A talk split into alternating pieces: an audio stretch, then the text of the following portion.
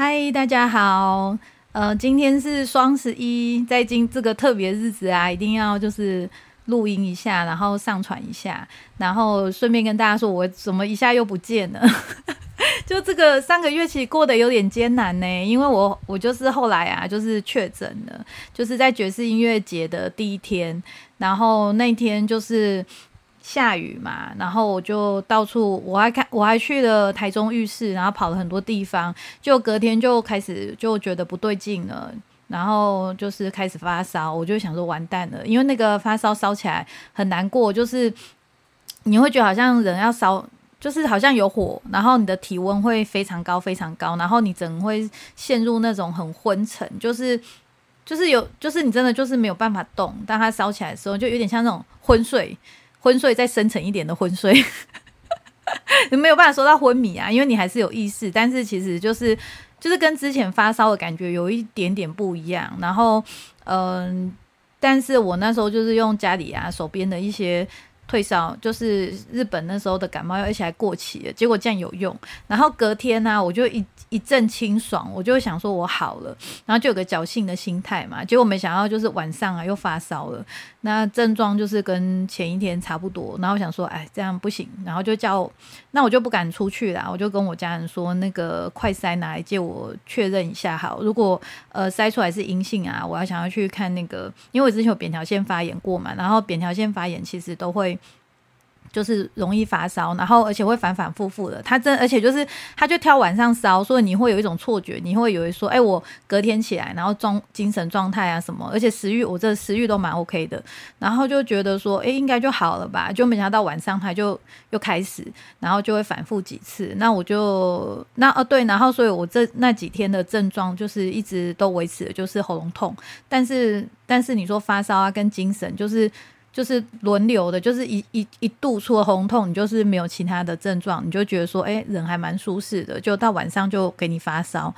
然后到第二天晚上，我想说啊，那个确认一下好了。然后因为我那时候也想去看牙齿嘛，我想说如果呃是阴性的，我就可以去；那阳性的当然就不行啊，就要在家这样子。然后果然就是一塞，那个很夸张哦，就是他的说明书说要等四分钟哦，就是还我还设闹钟四分钟，但是我那个一滴下去，它一过那个阳性那条线，它直接就很明显，它就直接就显示出来。我想说不用等四分钟哦。应该不用等了吧？他就然后等了四分钟还是一样嘛，所以就很明很明确的两条线，然后我就就去挂线上挂号这样子，然后就拿了药，然后我真的觉得就是就是好好的配合啊，然后就是。拿了药吃，那个喉咙痛的状况很快就解除。然后好像喉咙痛跟发烧好像是连在一起，就是我喉咙不痛之后，我也不发烧了，所以我的退烧药就都没吃到。那当然，因为我们家是做健康食品的嘛，所以我就是 就是那个也有差，就是后来的状况就是蛮好，就是有前三天会比较不舒服。那再有就是所谓的七天隔离在家嘛，因为我之前算有闭关过，然后或者是说，其实疫情以来我的生活本来就是。比较向内的，就是在家里，那也很少跟人互动。但是我其实是那种会出去溜达的人，就是今天可能没做什么，但我可能还是会跑出去超商买个东西啊，或者是会想要在外面看书。就是明明在家也可以看嘛，但是我就想要去咖啡厅看书之类的。所以我还是就是天，就是每天还是会出去，就是溜达一下。那我想说，哎，我七天呢，想会不会有点困难？结果跟大家说，就是真的想太多。那七天我真的是超开心，而且后来就是跟一些人聊天啊，比如说我跟我客人说嘛，然后或者是跟一些其他有确诊过人说，然后我妹嘛，我妹也是这样说，她就说就是那七天你根本就不会做什么，不会想要做任何事情，可能跟你就是就是那个不舒服。但是我我真的觉得，就是除了累这件事以外啊，其实没有到。真的让你觉得很不舒服，就吃药之后就没有，就是像发烧是我觉得最难受的，但其他部分呢都还好，比如说像我咳嗽也没有很咳嗽，然后。然后食欲也都还不错，但是你就是会不想做事，这是真的。比如说像我妈，她就是有给我补给食物嘛，然后我还想很美，我想说，哎呀，这七天在家没事干，我可以来读书啊，然后可以来就是拍照上架，然后可以做什么，可以就是直播嘛，就不会受影响，然后也可以干嘛干嘛的，然后然后也可以自己煮东西吃。我跟你们说，就是连煮东西都不想煮。就是后来我就跟我妈说，其实有个 bug，就是你那些食材来，然后你因为你人就省省，你 就是根本就是连，就是如果有面包，你会宁愿吃面包，就解决那一餐，然后你就不会想要煮什么东西，然后。可能胃口也有差，就你也没有办法想要吃很多东西，但就是买，所以那前面三天比较不舒服啊，就是几乎真的就是只有躺、睡、吃，就是这三件事，然后其他哦，就是连什么看影片啊，哎呦啊，可能就是看那个直播会还是会看，就是就躺着不动的事都可以做这样子。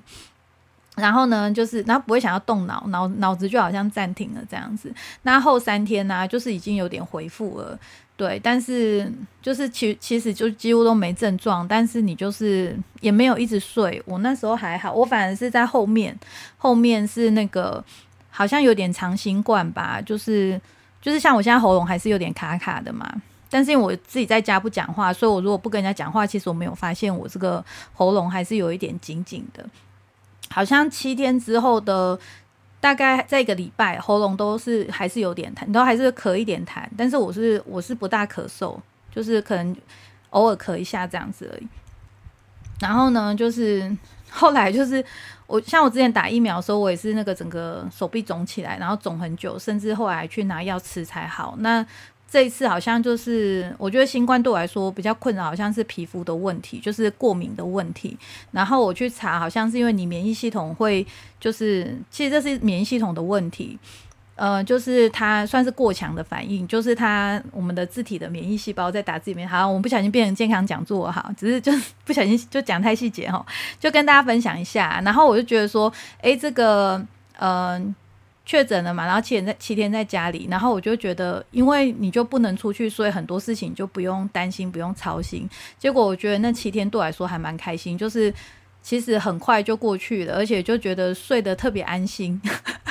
就是耍飞耍的特别开心，因为就是你就不用想说，哎，我还等一下出门去买东西或者出门倒垃圾，就你都不用想了，就是就是刚好，哎，反而就是可以体验一下那种少了很多。反正都不能做了嘛，就不用想的，就就是活在当下嘛，就真的还蛮有活在当下的感觉。然后后来啊，就是我去那个机车行啊换换机油的时候，然后跟跟那个先生也是聊到说，哎，我确诊是，然后他就是也是突然就是好像觉得说，哎，总算可以，好像确诊人才会跟确诊聊。那个内容，那如果比如说你有确诊，你的你那个人没得过，然后你自己有确诊过，就是大家好像都还是比较倾向于不想要让别人知道说你有确诊过啊或什么的。然后呢，他就他就问我说。他就说，我就我们就在讨论说确诊时候在干嘛嘛，然后他就说他在看书，那我就说是哦，看什么样的书然后他就他觉得自己都觉得说很神奇，他就说，哎，那个他毕业之后啊就不看书了这样子，然后他说他看的是那种比较像是呃心理就是转念的书啊，就是跟自己的呃心灵，我觉得算是心灵成长类方面的书，但是我没有问他书名啊，那我就第一我就很惊讶说，哦，你竟然看得下去。像我是颠倒，我是平常看很多，但是我疫情那七天，我是就是在家那七天，我是完全就是不想看书，我真的一个字都没看，就是很很爽的，就是摆烂耍废，就是躺在床上当猪就很开心这样子。然后呢，这个那个先生那个师傅就说，哦，他他看书，然后然后他他还很很高兴跟我分享，他就说他觉得就是他看书之前啊，他就是呃很容易生气。然后呢，那个人际关系不好，然后包括跟同事的关系也不好。然后呢，他就是看完之后，他就是学到了那个转念的方法嘛。然后他就是自己想开了一些事情，想通了一些事情。然后呢，他说他现在人际关系就好好很多。然后我就想说，天哪，他讲出好具体的的例子哦。然后，所以我觉得其实我真的慢慢觉越来越觉得，就是疫情啊，其实是。他其实或许不，他不是不是或许，我觉得他真的不是坏事。就是如果以觉醒啊，或对人类的那个长期的方向来说，它才它是个好事。因为就是你按下暂停键嘛，那你很多事情你可以有一个不一样的想法，不然你日子一天一天在过，你就是一直在做重复的事情，那你也没有机会去想说，哎。诶，这样是好的啊，不好的啊，还是说就是你没有太多时间，就是跟自己相处，然后没有办法去想说这个东一些事情对你来说的一些，呃想法跟看法这样子。所以我觉得其实是，然后又难得听到一个人就是讲出这么正面的 回应，就是就是他直接很明确说，哦，他的人际关系改善了这样子，然后他他现在觉得比较开心。当然嘛，就是你你会转念的话，你就是很多事情就。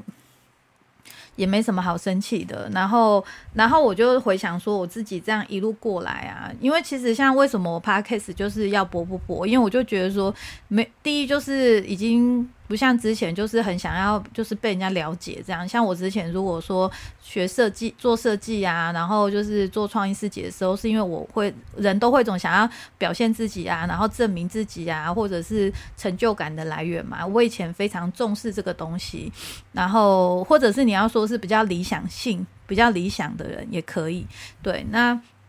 那现在就是。某种程度，这个东西其实也是一种限制的信念。那现在对我来说，我就觉得说那一块其实我已经没有那种需求了。然后再来就是，比如说，嗯，哦，我感情生活是我私人啊，私领域。但是如果说以呃看事情，为什么说你会不开心？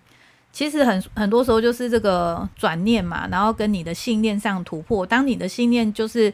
呃，发生突破之后呢，其实很多事情你的看法就会不一样。那看法不一样之后，你就不会被这个东西绑住，那就不会有说什么快不快乐这种事情，或者是生气这种事情。所以真的，我就是现，但是你当然会很清楚知道说，现在你跟之前的你是不一样的，但是你就会觉得，就是真的确就是现在就是很平静，然后大部分没有什么好生气的，就是。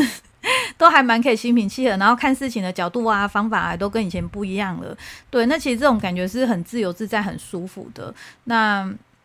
那我会觉得说，哎，如果这这就是这个东西，其实对我这么有帮助的话，其实我觉得还是可以多跟大家分享，因为有些人可能还在那个泥沼里面走不出来嘛，对不对？那我觉得就是，但是我真的觉得每个人的经验不一样啊，所以我觉得我可以就是。呃，分享说我自己的一些过程，但是不用每个人都是一样的。然后我就会可以分享一些，就是当大家自己在在就是走上这一条自我探索之路的时候啊，就是呃有一些可以。有点像是去校校正吧，比如说你你可以去检视说你收到的讯息，或你看到的书，或者是你遇到的人事物，那这个对你的灵性成长没有帮助。其实它是它还是有个大方向可以讲的，对啊，比如说呃，如果说这个人嗯，或者是你听到的那一些声音，那他是去叫你做一些你不想做的事，那通常就是不大可能。它是一个好的方向，或者是说你听了这个说法或看了这个书之后，会让你就是呃觉得很害怕、很恐惧，那这也不是对的方向。就是其实有蛮多还蛮指标性的是可以去验证的。那我觉得经验啊，跟每个人遇到缘分啊，接触到的东西都是不一样。但是我觉得只要是可以让我们带来成长，而且你一定是说，嗯，宽嘛。你如果在学这个东西。你一定是一种越来越宽广，就是你的理念、你的信念，应该是越来越大，你可以就是接受的东西越来越多。但是不是说不要说 no？那但是某种程度你也会就是变得更更成长、更强壮的话，就变成说有你不是全部的东西都接受，就是有一些你不要，你还是可以说不要，就是说 no 这样子。对，那我觉得有时候说不啊，也是一件。嗯，但是就是要分清楚，说你是为了反对而反对，还是说你是很明确知道说这个东西不是你要的。对，那那不是你要的，你当然就是可以说不要，因为不可能什么都都接受，有些东西它是互相冲突的嘛。对，那但是都是要回到自己身上，就是所以我觉得就是坦白这件事情很重要。然后那天呢，就是我们刚好在一个直播间，就是就聊天嘛。那就是其实买水晶的人呐，像我的客人，或者是我在别的那个直播间遇到的的人，那大家都是对这种灵性啊，还是比较有接触的，对，或者是自己也都会有一些经验这样子。然后呢，他嗯，就讲到，就是其实在这个讲话聊天过程中，你就很知道说对方大概现在是。到哪一个程度，然后他可能有一些哪些地方啊点啊，他还没有想想开跟想通这样子，对，然后然后我是觉得，就突然很想用过来的人的方向 跟他讲两句，但是我觉得说，就是第一那个地方也不是很好，然后再来就是说，哎，也没有人问嘛。但是像我这边是播客嘛，那我也不管，反正可能听的人也不多。那有有有有遇到啊，就是缘分。不好意思，我 我卡了一下，是因为我的那个荧幕启动保护程式，我突然一片黑，我就觉得没有安全感。好。因为我现在是对着我的那个电脑荧幕在讲话，然后就是那个录音的话，它的秒数会读嘛，然后它那个声波会一直跑，一直跑过去，那我就会觉得就是有个安全感，就会觉得说，哎，我在做这件事那种感觉这样子，所以他说画面不见，我就紧张了一下。好吧，回到我们刚刚讲的哪？哦，对，就两个点，其实就是还蛮想跟大家分享的，就是两个，一个是说。但突然要我讲讲不出来啊！坦白就是你要对自己的心，就是就是不要讲那种欺骗自己或口是心非的话。但是我发现很多人自己都没有意识到这一点。那这个这一点要从哪边去理清？就是从信念系统。对，那就是最常跟大家举例，就是说，比如说呃什么呃秘密。秘密那本书讲的吸引力法则嘛，那很多人都会觉得说，那谁不想要变有钱？那为什么有变有钱这件事没有发生在我身上？其实这个都是跟我们的信念系统有很大的关系。比如说，你想要就是变成一个很富有的人，那比如说光是在这个富有。有钱这件事情，就是那你要去定，先去定义它，说那到什么程度，你觉得这才是有钱，这才是富有。像你富有不一定是要你拥有什么东西，或者是你的户头里面要多少钱。富有的定义有很多种嘛，比如说有些人富有就会觉得说，哎，我希望就是家人平安啊，然后和乐啊，就是有有人可能是在人是人上面嘛，那有些人他可能是在物质上，那有些人他可能像我就会觉得说，嗯，就是我比较。我比较重视的是富有吗？那怎么说？哦，我觉得就是不不是那个比较金钱那一块，是那种就是吃喝拉撒睡没事之后啊，就是嗯，就是有点像是自由自在的感觉吧。你想要干嘛就可以干嘛。我觉得这对我来说就是很富有的状态。嗯，然后呢？嗯，所以其实其实像富有这件事，你就要去怎么去先去定义出来嘛。那再来就是第二个信念，就很容易大家没有没有发现的隐藏的性的信念，就是说，呃，你会觉得像大家就是当上班族，尤其是当上班族的人，会很难摆脱这个这个信念，因为你会觉得说你上班才有薪水嘛。那那你就会觉得说，诶，不工作怎么可能会有钱？比如说对你来说，呃。变那个 有钱或者是很富有这件事，代表说，呃，要赚很多钱的话，那你如果说你在上班，上班你又是一个上班族的话，那你会觉得说，但是不可能啊，就是我知道怎么变那么有钱。那有时候你光是一个信念，比如说你一定要工作才能赚钱这件事，它就是一个一个限制型的信念，就是某种程度你的。你的秘密的吸引力法则就卡在这个点上，它就没有办法作用。那再有就是大家很常呃会会的盲点啊，就是说我们会去限制说这个东西要怎么显化出来。就是之前说到显化法则是要跟人家聊，跟大家聊，但没聊到嘛。像你要把这个东西显化出来啊，就是嗯，为什么说显化不出来？就是因为这个部分。好，我刚刚有点。慌神了，说有点忘记为什么我讲讲到显化，为什么我讲到显化法则哦？显化法则是因为方法，比如说，哎，你想要呃买一间房子，对，但是宇宙要怎么给你这个房子呢？并不是说，比如说你现在上班一个月三万块好了，那那那个你想要房子价值一千万，那如果你用每个月这样去算，还要扣掉自己的生活费，你会觉得说这件事是不可能的。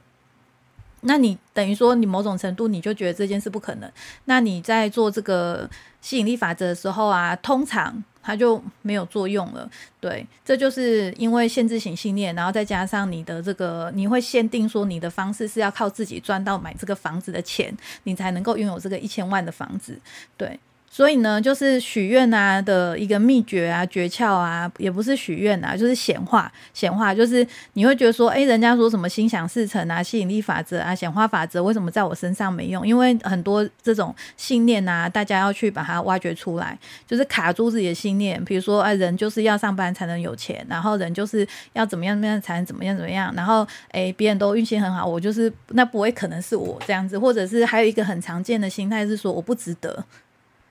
就是就是某种程度，你会觉得说啊，那个都是别人啊，我不可能。其实那某种程度就是就是你你的你会觉得说啊，我好像不配，或者是我不可能去拥有这些东西，或我不值得得到那么好的生活或什么的这样子。那这种东西就是你要先去慢慢去松动它。然后呢，那显化的话就是说，不要去限制它怎么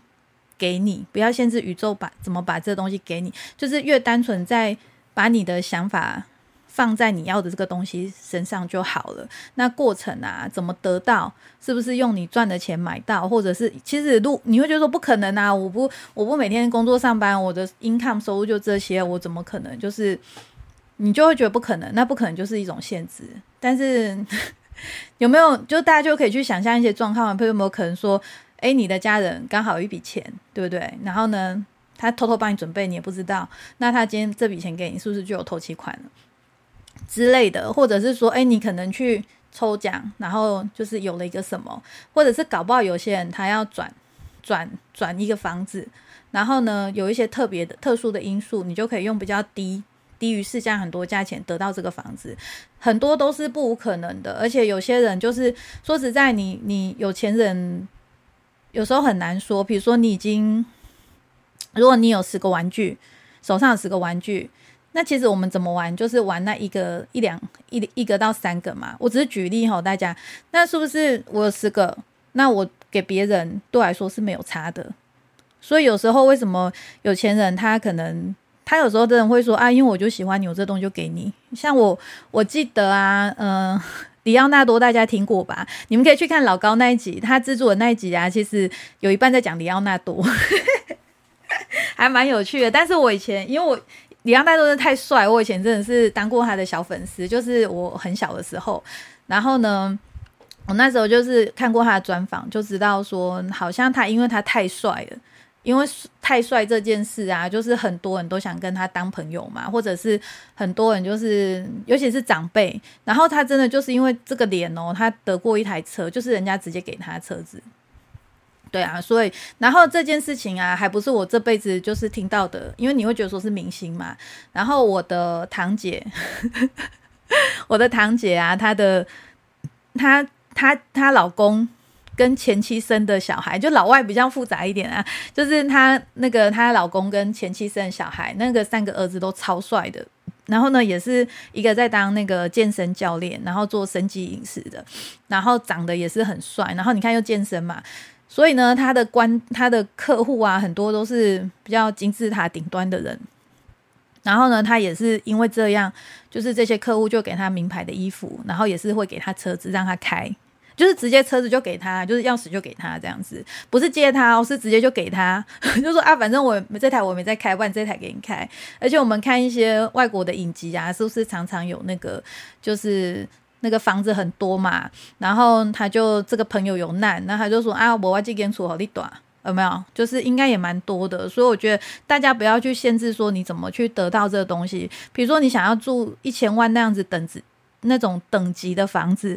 但是不一定要你去买啊，搞不好你的朋友他出国，然后这个房子他用不到，他需要有人就是管，那他可能会用很便宜的。价钱租给你，哎，说实在，如果那种几十万租得到房子，然后用一两万租给你，然后你就可以享受那种等级房子，那也很好啊，那有什么关系？反正重点是体验嘛，对不对？是体验，所以我觉得有时候也不一定说这个东西一定要我们自己去得到的，就是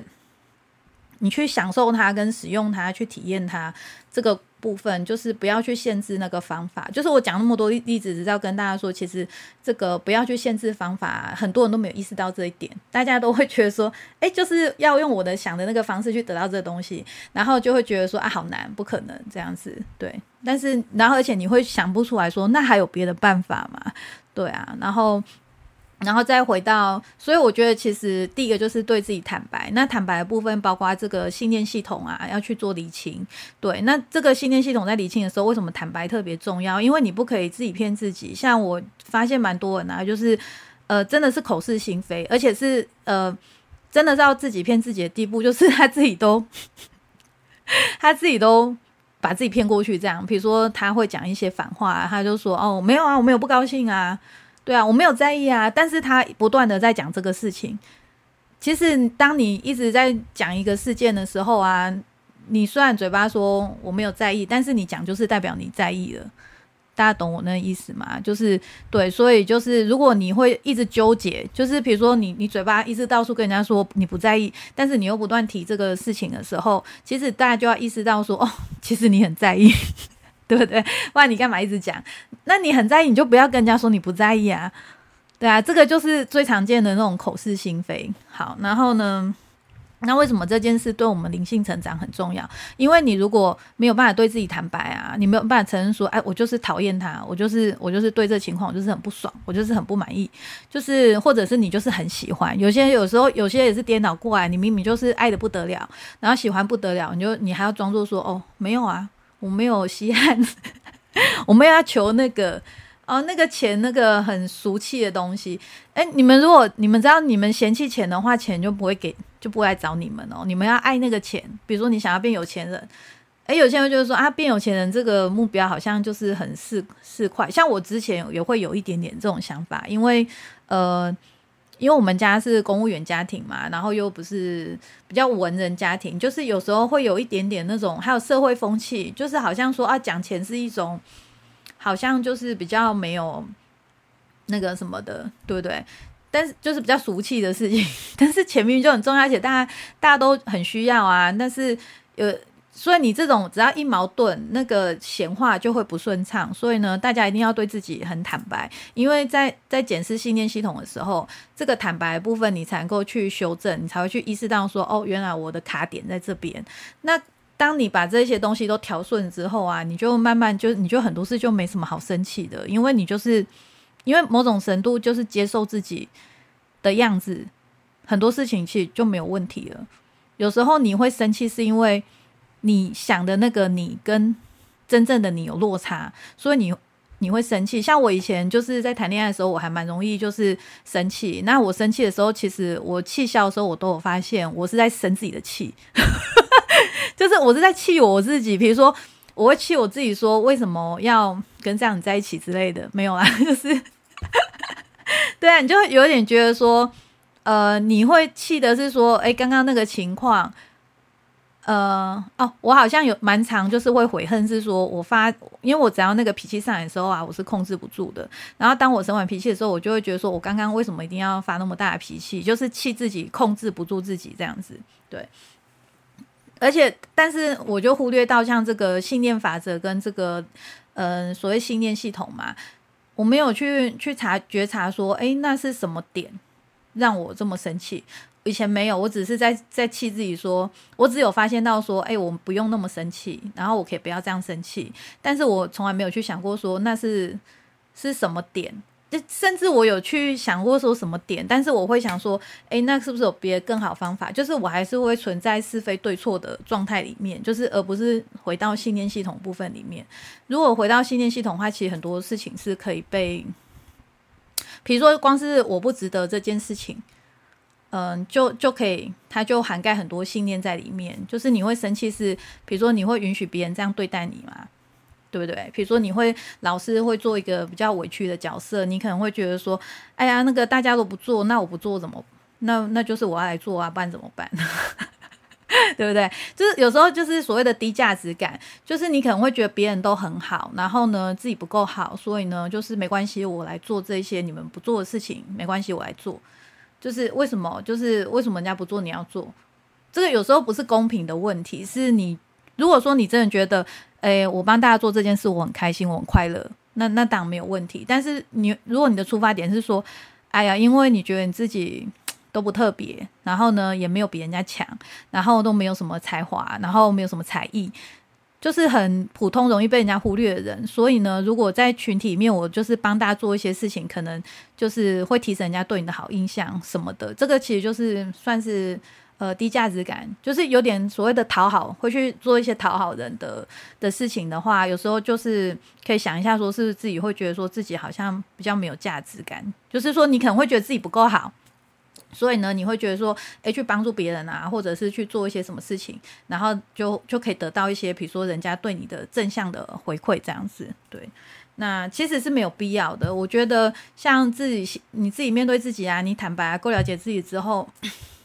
你就接受自己这个状态，那你就不用是，就到最后的好处是，当我们不用那么在意别人对我们的看法的时候啊，就是一种很自由跟解脱，就是蛮解脱的，对，好。然后呢，所以就是呃，坦白对自己坦白，这个是很重要。然后信，然后这样的话，我们才有办法去清理我们的信念系统。然后呢，显化法则啊，才会去显化，就是我们自己真正想要的生活。那当然，你也要去理清说什么是你要的嘛？你连自己要的东西都搞不清楚。那你怎么可能去显化呢？那我觉得，因为我们现在受的教育啊，都是比较讲话、比较教条化，所以大家突然说，哎，叫你讲述说你要的东西的时候啊，你会比较倾向于讲出很明确，说什么要车子、要房子，都是其实你们就是你们可以把它列下来，你会觉得很可笑，就是大家写的都是呃物质上的东西，但是心灵上的东西没有办法条列啊。所以像我那时候在看和欧波诺波诺的时候，他就是那个。修兰博士他都会写说，他在最后签名的时候会写他名字之后，就会再加四个字，叫我的平静，就是他要的是平静，对。然后呢，所以大家都没有去想过说，你要的是一个形呃一个形形容词的东西，或一个状态，要的是一个状态，对。那像我就觉得说，为什么嗯？我会觉得谈恋爱现在对我来说啊，不是那么重要的事情，因为我觉得其实大家谈过恋爱就知道，平静这个东西啊，跟谈恋爱其实算是相冲的，是相冲突的，因为你就不太可能平静，特别是就是在吵架啊，或者是说两个人在暧昧的时候啊，或者是说呃你在。你甚至到之后相处，就是开始无聊啊，什么时候就是很多问题，它不会是一个平静。但不，但是不是说哦，因为我要我的平静，所以我就不去谈恋爱，不是，而是说我我要找的是先找到我的平静。那当到这个程度的时候，你其实再去看恋爱会有不一样的的想法。对，那那这部分就下次我们再讨论吼，然后。还有，比如说，你要的是一种就是处在爱的感觉里面，那就是大家可以把你的想要的，把它从物质的东西提升成一个状态的时候，那我觉得这个对于在宇宙来说也是比较容易去显化的。而且当这样大家在做信念系统清理的时候，因为每个人要的东西不一样，有些人他会觉得说我想要平静的生活，嗯，就是我不喜欢就是那种一天到晚啊跟人家吵架啊，或者是恐惧啊，或者是害怕。像比如说有些人他就会。像我觉得我我比较幸运一点，我的恐惧是比较少，但是我发现蛮多人是活在恐惧里面的。就是所谓恐惧什么，比如说你就一直担心害怕什么不够用啊，不够花啊，然后然后觉得社会很危险呐，人很可怕啊之类的，就是你担心很多东西，某种程度这是一种恐惧这样子。那恐惧它其实是算是蛮低频的能量的。那嗯。那像恐惧这个部分，你们如果在在许愿的时候，不是许愿就是显化的时候，你们就可以把它就是用状态嘛。那状态可能你就可以是，比如说你要一种安心、一种平安的感觉。对，像如果有看过那个杨定一博士的书，他好像就是蛮常讲到平安这两个字的。嗯，好，然后呢，所以我觉得大家就是可以去，嗯。就是 就提供几个点啊，然后再来呢，就是我记得我那时候想要跟人家说两个点，因为我觉得只要大家可以做到这两个点啊，你们就可以得到一种呃自由。真的就是自由，一种就是你自己的灵魂，你自己做主，然后你不用担心东担心西，然后不用再就是被人家情绪勒索或绑架什么的，你就会处于一种状态，是你完很完全知道就是自己在哪边，别人在哪边，然后呢，他们做他们的，跟你没有关系，就是你会不你就不会再那么容易受到别人的影响，那你就不会有什么什么情绪啊好不好这种问题哦。啊，对，我想起来了，一个是，呃，对自己坦白。那还有一个就是说，大家知道一件事情，就是信念这个东西啊，它不是死的，这种东西它都是可以改变的。然后包括比如说像价值观这些事情，嗯，比如举个例子嘛，像以前啊，以前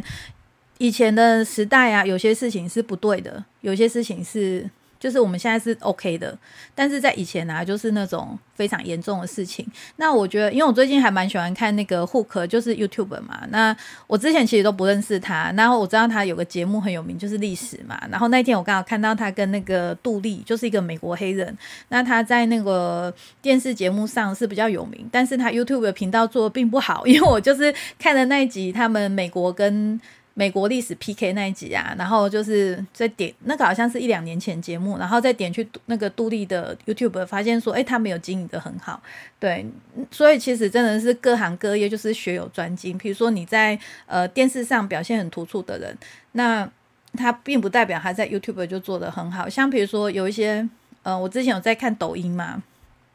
那抖音啊有一些账号啊都是都是上千上万人的。几十万人、几百万人的都有，然后有些，但是在台湾蛮有名的明星啊，在做抖音的频道跟账号啊，也是人很少，就是没有很多，因为就是很多原因嘛，对，真的是就是一个一个。人各有所长，各学有专精。好啊，回到回好，先回来。如果大家有兴趣，你们可以去看那一集，我觉得蛮有意思的。对，那他们就是讲到美国历史嘛，像美国早期很多历史啊，我们也不知道。那我觉得我印象中最有呃呃蛮深刻的，好像是说到这个是我在看那一集历史之前，我真的不知道说，哎，美国曾经也是有过这样子的状况，好像说黑人吧，黑人还是女人的那个哦，黑人的地位很低，他们是。呃，不能够跟怎么讲，就是有，就是这个已经不是到种族歧视了，是说，哎，他根本就觉得说你跟他是不同等级的人的那种状态，就是分级，已经是分级了。对，就是比如说，我不会，我不要跟你同桌，我不要跟你处在同个空间，然后有些事情是他们绝对不能做的之类的。对，像之前比如说女生是没有投票权的嘛，那你不要说以前跟现在比。呃，你光是看台湾跟比如说现在就同个时空嘛，不要说平行时空，我们就说现在同个时空的状态，像阿富汗最近他们不是那个因为没有带把点遮起来，然后就被杀掉嘛。对不对？那像他们女生很多还不能上课、不能开车什么的，就是很多限制。但是我们台湾，光是你只要换个地理位置，你从阿富汗跑来台湾，这些事就不成立。那比如说现在，我最近比较关心是中国那边风控的问题嘛，因为它这个影响很大。我又很常在那边买直播，光是有时候像我刚刚那个绒布袋也算是被影响。比如说这个他们这个区被封了，那他就不能够出货，然后时间长短。没人知道要封多久都是不确定的。那像新疆啊，就是一些比较边缘的地方，就是 比较没有办法被发生出来的话，封个三个月都是很正常。你想想看哦，九十天让你在家是什么感觉？而且还要担心没东西吃，不是不能出去而已。而且他们的不能出去是呃，就是只能在你房间，就是那个你你家门口都不能出去的那种程度，对。所以他们那个好了，我不要再讲那个 detail，你们好奇的就自己去看就好。所以其实你想想看，像那我们台湾这边是走开放嘛？那这个你一样是这个同个时空，那为什么这个疫情有些就是像我们这样可以出去，口罩戴着影响不大，然后那边会觉得说这东西很危险，一定要把就是。要把你封封在家里，然后三很久这样子，然后而且风控很大的影响是说，它把整条马路封起来，所以变成说，比如说有点像是呃，今天台中市如果封控的话，那台北的东西就没有办法送到台中来，然后蔬菜水果都进不来，因为你的对外干道是封，就是连车子都不能进来的状态，就等于说你的物流也是就是废掉的状态，那你更别说是做实体的嘛，就是人都在家里了，你开店给谁逛？你也不能出门啊，也不能去逛你的店啊，就你也不能开店，然后也没有客人会来逛，因为大家都就是就地，就是有点像我们玩那一二三木头人，就是 就是停止就对了，好，就是直接停止所有事情。好，那那我就是为什么要讲这些，是因为大家知道说这个就是信念系统是可以改变的，所以呢，为什么你你当大家开始就是这种。呃，这个是慢慢的，我觉得你没有办法一步到位，就是大家先知道这个概念，但是慢慢你就是有点像在做个练习一个功课，然后越来越就会熟练，就熟能生巧，你就很快意识到说，哦，你的卡点在这里，然后这个卡点其实很简单，因为这个系统是谁建立的，是你自己建立的，所以要改谁可以改，你自己就可以改啦，你懂吗？就是谁规定说就是要先 A 再 B 再 C。就是像我们刚刚说的嘛，比如说你房子为什么一定要你自己赚钱，你才能够去买那个一千万的房子？为什么那一千万房子你一定要靠自己，就是很努力赚钱，然后然后赚到那个钱金额之后，然后再巴拉巴拉再干嘛干嘛干嘛，然后去得到那个房子？就是这个方法有很多种，就是不要去限制他怎么得到的。那相对来说，就是你的信信念系统也是这样啊，因为你就一直觉得说我只能这样这样。那再回到我刚刚说，就是比如说我们两岸这边的差距，像我就觉得我们在自由的台湾就是很好，因为我们很多想法，我们会觉得说，比如说他们那边有一些就是 好了，我还是要讲到这一块，比如说他被关了三十天，他一百天他受不了了，那他他就跳楼嘛。那跳楼的话，你就会觉得说，那你都想死了，你为什么不反抗一下？比如说，就是逃跑啊，把门敲坏啊，破坏啊，然后跑出去外面啊，被抓去也没关系啊，就是做一些反抗的动作嘛。但是他们不反抗，为什么？因为你就是觉得说，呃，事情就是只能这样。所以呢，信念系统真的很可怕，因为你我们是被自己的信念系统绑架，你会觉得说没有别的办法了。对，但是我们只要有办法去松。所以大家意识到这件事，这个东西是自己建立的，所以你自己也可以改它。就像那个游戏城市的那个那个城市，那怎么说？城市设计师，他今天他设了这个城市，那他也可以去做改变嘛？他也可以去改变它。那我们自己就是自己的创造者，这个东西我们就是就就是大家知道说，这东西是可以变的，它不是。固定在那边的，但是大部分其实没有发现到说这可以改变。就是比如说你从小到大就已经接受接受这个观念了，那你就从来没有去想过说，哎，那是不是有别的可能性，或者是说是这样吗？就是你有没有去质疑说是这样吗？啊，难道只能这样吗？就是没有别的办法了吗？对啊，所以你就知道说这个信念系统如果卡住的话，就是伤害性真的是攸关人的性命啊。对，好，然后呢？就是，所以我觉得就是这两点，大家一定要知道说，呃，第一就对自己坦白，第二，那，你的信念，我们的信念系统，像我在看赛斯的时候啊，他就有说，呃，信念系统对我们来说啊，就是像家具，就是。你家具，你家里的家具，如果你看这个东西老旧了、坏掉，那把它丢掉嘛，再买个新的进来就好了。或者是说，你本来这个桌子放在这里，那挡到你的动线，你可以把它搬到别的位置。所以信念系统还是可以弹性调整的。诶，这个东西已经不适合现在了，那就把它改变就好，就是没有那么恐怖。对，好，那这个其实这种东西一聊啊，就是根本超多。那其实。其实主要啊，就是很多书不一样的书，那其实都是在讲这个东西。那比如说像赛斯啊，他就是很大的篇幅在讲做梦这件事嘛。那为什么？其实信念系统啊，还有改变你的信念系统，跟做梦啊，跟控梦是很有关系的。因为像如果大家有办法从记录梦境开始的话，你就慢慢会把你的梦记得很清楚。那之后呢，你就会意识到说梦啊跟现实啊是就是。之间呢是越来越模糊的，像比如说我现在在做梦啊，呃，我都是可以梦到色香味俱全，就是触感啊、触觉、嗅觉、味觉都是有的，就是就是那跟你现实生活中什么不一样？没有什么不一样，那你就要意识到说，其实我们现在像佛佛经讲的说，呃，世界是虚幻泡沫。我以前完全不能够理解，我以为这东西都很真实啊，什么虚幻泡沫。但是你换个角度想，你就想说，其实这些东西是一个讯号，那我们只是一个接受讯号。而我们现在看到世界是一个投射。投射的话，嗯，就是比如说有点像是你我们在看那个电影或者在看那个电视，就是你看到的是。播放给你的影像，但是那不是你，可能这个部分就是会一般人比较不能够理解啊。这个之后我们就是有空可以跟大家聊。那反正主要是说，如果呢，呃，记录梦境这件事可以让大家意识到说，比如说虚幻啊，跟现实啊，就是没有差很多。然后呢，就是幻象嘛，就是这是一些幻幻觉，只是说就是梦里面那个也是也是真的，然后你现在这个也是真的，也这样想也可以啦。对，好，嗯，不是我说幻觉是什么呢？就是比如说梦里面发生的事情，你醒来之后，你是不是就觉得说，哎，那就是做一场梦，就是。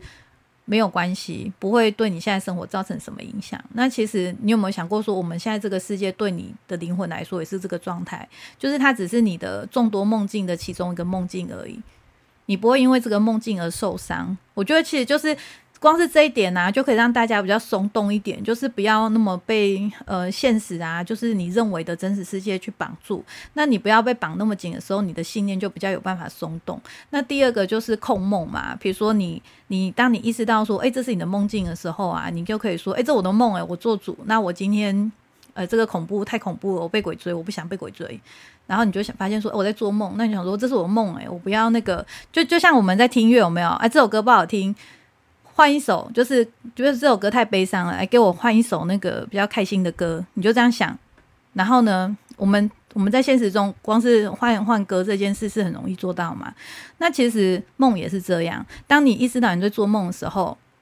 然后当你产生说，哎，这是我的梦，我做主的时候，你就可以真的哦，在梦里面状态是你想到就会直接做到，你就会说，哎，这个梦太恐怖了，给我换一个开心一点的梦，马上他就换场景了。呃，我自己是试过，我很小的时候也是这种经验。然后看了赛斯的书之后，开始记录梦之后啊，就是 你的那个就是次数会越来越多。那你控梦就是几次之后，其实慢慢就是。就是带回到你现在的生活嘛，你就会发现说，其实你的这个世界也是可以这样操作的。那你不是在控控制梦，你是在呃，就是有点像信念嘛。我们回到信念这个东西，就是你觉得这个想法对你来说已经不合时宜了。那反正这个想法是你自己自己设定的嘛，那你也可以改设定啊。你就会说，哎，那我现在不要这样想，你马上不这样想啊，很多事情就解决了，很多事情对来说就再也不是问题了。对，好，然后。所以我觉得这个控梦啊，还是很有帮助。那回到，我觉得我差不多要结束今天的 闲聊。好，然后呢，就是回到赛斯，像赛斯的话，他的书就是很冗长嘛，加上翻译的关系，所以呢，我其实到看到那个未知的实像的下集的时候，我就卡住了。但是我觉得那个灵魂永生还是蛮推荐大家看的，就是赛斯的书啊，就是。全部的书，你们就是没有办法全部看完没关系，就是《灵魂永生》那本，就是还是必看。然后呢，我在 YouTube 上啊有看到一个大陆的大陆的女女生，然后呢，她把赛斯的全部的书呢都把它做有声书，有声书。然后就是用念的，所以我觉得特别适合那种，比如说你是家庭主妇啊，就是你可以在家里边做事边听的人，就是你就是你懂吗？就是不两不荒废，因为像做家事你就是不用动脑嘛，那你就刚好拿来听这个就很适合。那你又不用看书，因为看书你真的是要坐在那边，然后什么事都不能做。那那而且就是。呃，我觉得在翻译上啊，他好像不是他读的版本，好像不是我们台湾的文字版，好像他自己有在稍微嗯，经过他的理解，然后把它讲成比较口语化，尤其是赛斯的早期课，他是比较偏向是重点整理的，就是他不是逐字的。因为我其实觉得那时候我在看赛斯的书，有个很大困扰，就是当初记录这个记录的人是。呃，罗马，然后写呃传讯的人是真，就是鲁伯。然后呢，他们 他们两个合作方式就是那个鲁伯就是比较龟龟毛，他会把所有的时间节点写上去，然后他会交代就是传讯前中后的过程，就是他比较像是一个记录档，就是如实的记录档。那你在阅读的时候，你会很容易就是想象说，哦，他们当时啊。就是好像有点像回到现场的感觉，但是在对于这个观念的接触上啊，其实会一直有那种中被中断的感觉。就是比如说，呃，赛斯可能要传达的是这个意思，但是他前后段啊，就是会插的一些就是其他的影像啊跟讯号，其实就是会蛮容易就是分心的，或者是会觉得有点就是回就是跳来跳去的，就是回不就是有点没有办法。因为赛斯的东西已经很难懂了，然后你又又这样跳来跳去，有时候就是阅读上蛮干扰。那我觉得他的这个呃那个升档啊，他就是有把这些不需要的东西去掉，他是比较专注在说赛斯传讯他想要跟你讲的东西，呃，就是是什么这样子，所以我还蛮推荐的。那我到时候会把链接啊放在那个呃。放在那个说明栏那边，那大家有兴趣的话，就是可以过去看，就是用听的赛斯。然后他，我那天看他的部分非常多，他有灵魂永生全部嘛，然后，然后好像几乎赛斯书好像每一本都有，然后还有这个早期歌他的重点整理，然后还有那个赛斯速成一百折，这个这个是另另外一个什么宜人。医生，然后他整理有点像是赛斯的笔记本，然后呢，他也把它就是音档都上去了，然后还有什么，还有八下的，他甚至还有八下，然后还有一些就是呃不是赛斯相关的，那你们可以去他的播放清单，他就是分类的非常清楚，那大家可以，我觉得入门的话会蛮建议大家看那个，如果你们完全没有接。接触过赛斯的话，我觉得还是从《灵魂永生》那本先看，但是那个是一个很大的东西，很大，先听就很大的东西。但是如果没有你完全没有基础的人，就建议大家先把那个听完。因为像我是因为看来看去嘛，我是因为跳来跳去看，所以我像我现在就是突然就就是随便点一集他的早期课，或者是呃随便点他随便一个赛斯。讲的，还有他讲一些梦的东西，我马上都可以接上，是因为像我有在看墨子他们的频道嘛，然后有看很多其他相关的书，像我最近在看这套是阿以莎的灵讯嘛，这个我之后也会，嗯，也会那个，就是 呃，也会就是弄一集来专门讲阿以莎灵讯。那这个比较特别，他是台湾的作者，那所以他的传讯，它也是一种传讯。那他这个传讯的过程啊，就是。跟看翻译的那个舒适度差很多，而且呢，它传讯的内容的完整性跟呃庞大资料的庞大，然后跟参考性也很高。那里面它又有很多实作，因为它这个传讯啊，主要是针对比如说我们人类啊，可以为地球做的事情是什么，然后有些事情是刻不容缓，或者是很简单，你就可以马上操作，然后马上看到。看到效果的，然后比如说人跟植物之间，那像他有一些阵法，我已经有试过一个，是呃，还有他教的一些那个冥想的方式，我试过都是很 OK，就是蛮有感的，而且真的很简单，所以而且他很棒，他也是有 YouTube 频道，所以我觉得之后的讯息啊，传讯的讯息跟品质会越来越高。因为现在不是，我后来真的发现，就是很多，就是不是，就是越新的人，比如说，呃，这个阿以莎林逊，这个是我们台湾人嘛，那他现在也才几十岁，就是算中 中壮年，对，那然后所以他还是可以做很多事，什么 YouTube 什么他也都会弄，然后呢，就是就是我们现在可以看到人，那比如说像赛斯那些人都已经。就写那些书的人，有的都不存在了。那现在的很多这种聆讯的人啊，是都还在线上 online 中，而且呢都有 YouTube，所以就是我们的讯息可以很直接，不用说啊再经过转很多手，那你都可以跟他，甚至你还都有机会见到这个人，跟他直直接互动这样子。所以呢，我觉得在这个讯息接受上啊，会更容易，然后更清楚，然后。呃，再加上有讲一些什么小孩嘛，电缆小孩啊，然后什么水晶小孩，就是说，嗯，其实大家有个概念，就是比我们小，就是 就是现在的小朋友，他是来帮助我们的，就是我们这这现在这辈子人类做不到的事情啊，他们是有能力做到的。那也是回到这个信念系统，所以我们千万啊，不要把我们的信念系统去把它在套在小孩身上，因为他们的使命跟他们呃可以带来的东西啊。如果我们这样套住的话，等于就是把它关掉，就是没有办法让它发挥。所以这个这个灵讯呢，就是 我就突然开始觉得这件事很重要，要赶快讲出去，然后尽量让一些比如说已经身为父母的人或即将身为父母的人啊，有这个概念。那这样可能，其实我真的觉得对小朋友啊，就是陪伴就好了，就是发挥跟什么啊，千万不要用自己的价值观去套在小孩身上，然后要。就是小孩照你的方式做，或者是说你会觉得说这是智慧东西，然后你教他们，其实真的没有必要，因为未来的世界啊，跟现在是绝对不一样的。我们就是某种程度，我们是活在过去的人啊。然后这些新来的小孩啊，他们他们是他们是来帮助这个地球，然后就是更好，就是我们的这个灵魂的。的本质就是等级，也就是不一样。他们已经是可能比较高频率的过来的，就是就是过来是帮助的比较多。所以呢，我觉得大家要有这就是要有这个概念啊。然后这样的话，可能在跟尤其是有小孩的家长，真的就是。就是 如果你们刚好在听我的频道，应该是对这个需求，这个刚好对这主题有兴趣嘛，就赶快就是提升看书啊，看音档啊，然后现在的资料真的非常多，你们就是先找自己喜欢听的、看的去接触。那像好像现在很多父母也发现说自己的小孩蛮特别的，会讲一些事情是他不知道的。那这个的话。